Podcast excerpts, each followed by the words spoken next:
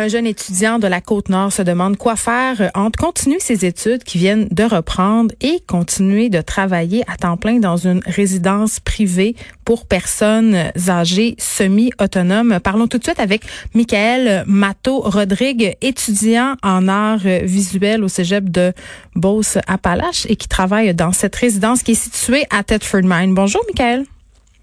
Bonjour.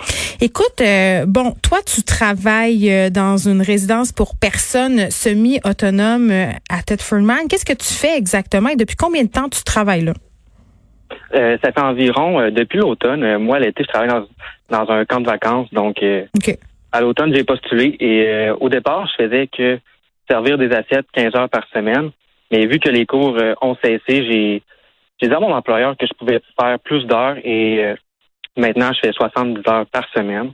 Euh, je fais des choses que j'ai pas de formation à faire, donc déplacer des résidents, euh, donner des plateaux avec des médicaments dedans, euh, laver des salles de bain, désinfecter. j'ai pas de formation pour savoir comment désinfecter efficacement durant la COVID. Donc, c'est vraiment toutes les journées sont différentes. OK, si je comprends bien, quand la pandémie a commencé et qu'on a commencé le confinement, tes cours ont arrêté et là, ton employeur, tu lui as dit, je peux faire plus d'heures, mais est-ce que tu t'attendais à ça, à faire autant d'heures, à travailler 10 heures par jour? Euh, aucunement. Moi, je croyais que j'allais travailler trois journées complètes par semaine. Finalement, je me suis retrouvé à, être recyclé en préposé. Puis tu travailles sept jours par semaine, là, 10 heures par jour?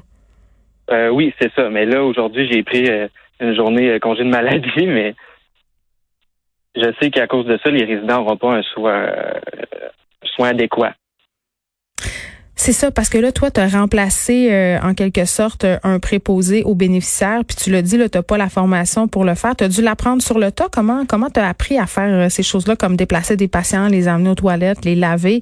Puis ça me surprend que tu me dises que tu donnes des médicaments, parce qu'il me semblait que c'était quand même réservé aux infirmiers, aux infirmières. Est-ce que je me trompe? Euh, non, c'est réservé rien euh, c'est ça, c'est réservé juste aux infirmières, mais personne ne me l'a dit. Personne ne m'a dit comment faire. J'ai fait tout seul par moi-même. Est-ce que tu avais peur de blesser des gens ou de te tromper? Ben, c'est des questions que je me suis posées. Ouais. Puis, est-ce que tu as dit, euh, Michael, puis j'imagine que oui, à ton employeur, que, que un, tu étais fatigué, puis que deux, ça avait pas de bon sens? Euh, oui, j'en ai parlé. Puis de toute façon, depuis deux semaines, les cours ont commencé en ligne.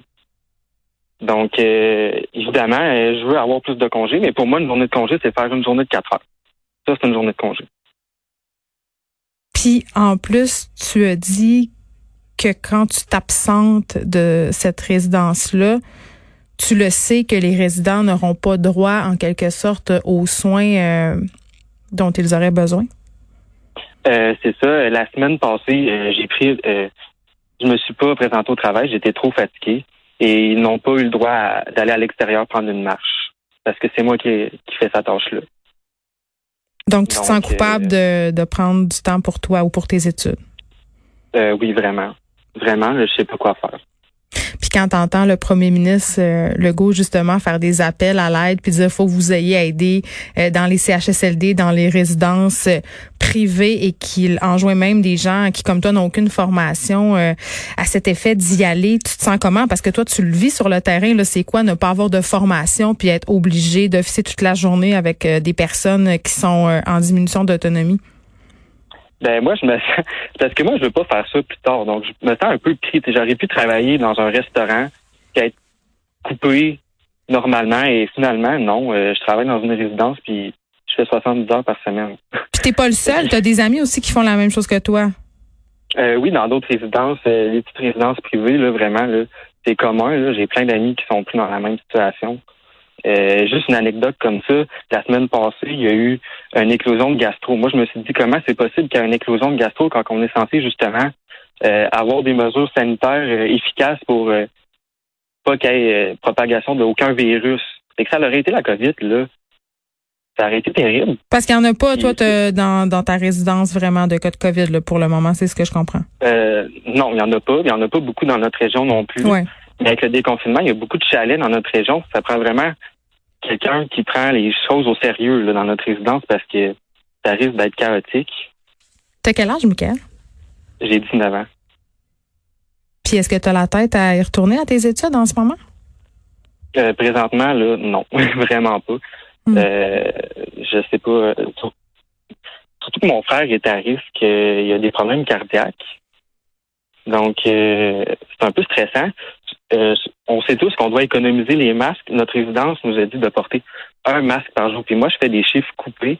Ce qu'ils m'ont dit de faire, c'est de plier mon masque, le mettre dans mes poches, aller à la maison et le remettre quand je reviens.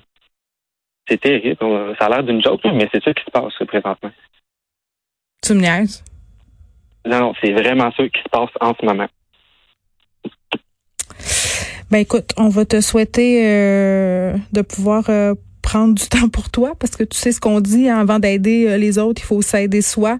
Merci quand même de faire ce que tu fais. Je pense que même si c'est pas ça que tu veux faire plus tard, tu fais quelque chose de très très important en ce moment et j'aimerais je pense au nom de tous les auditeurs te remercier. J'espère aussi que ceux qui dirigent cette résidence seront peut-être tentés de modifier quelque peu leur façon de faire. Michael Matteau Rodrigue, étudiant en art visuel au cégep de Beauce à Palache, travailleur dans une résidence privée pour aînés à Tedfordman. Je rappelle que Michael travaille 7 jours sur 7 et 10 heures euh, par jour et qu'il n'a aucune formation de préposé aux bénéficiaires. Merci Michael de nous avoir parlé.